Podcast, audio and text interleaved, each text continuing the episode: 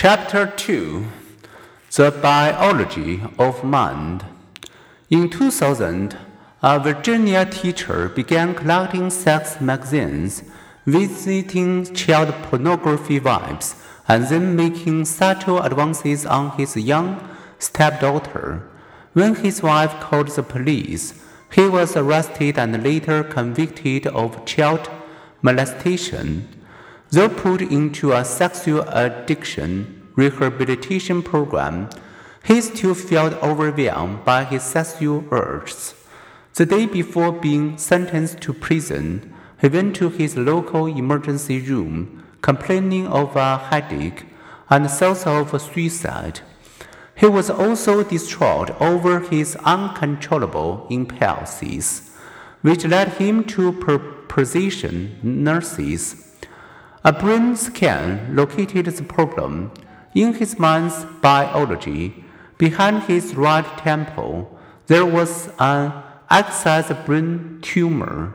After surgeons removed the tumor, his lewd impulses faded, and he returned home to his wife and stepdaughter, Alas. A year later, the tumor partially grew back, and with it, the sexual urge. A second tumor removal again lessened the urge. This case illustrates what you likely believe that you reside in your head. If surgeons transplanted all your organs below your neck, and even your skin and limbs, you would still be you. An acquaintance received a new heart from a woman who, in a rare operation, received a matched heart lung transplant. When the two chanced to meet in their hospital ward, she introduced herself. I think I have your heart, but only her heart, herself, she assumed, still resided inside her skull. We rightly presume that our brain enables our mind.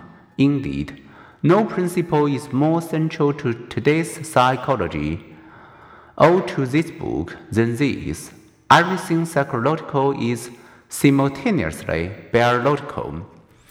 In this book, we start small and build from the bottom up, from nerve cells up to the brain in this chapter and to the environmental influences that interact with our biology in later chapters.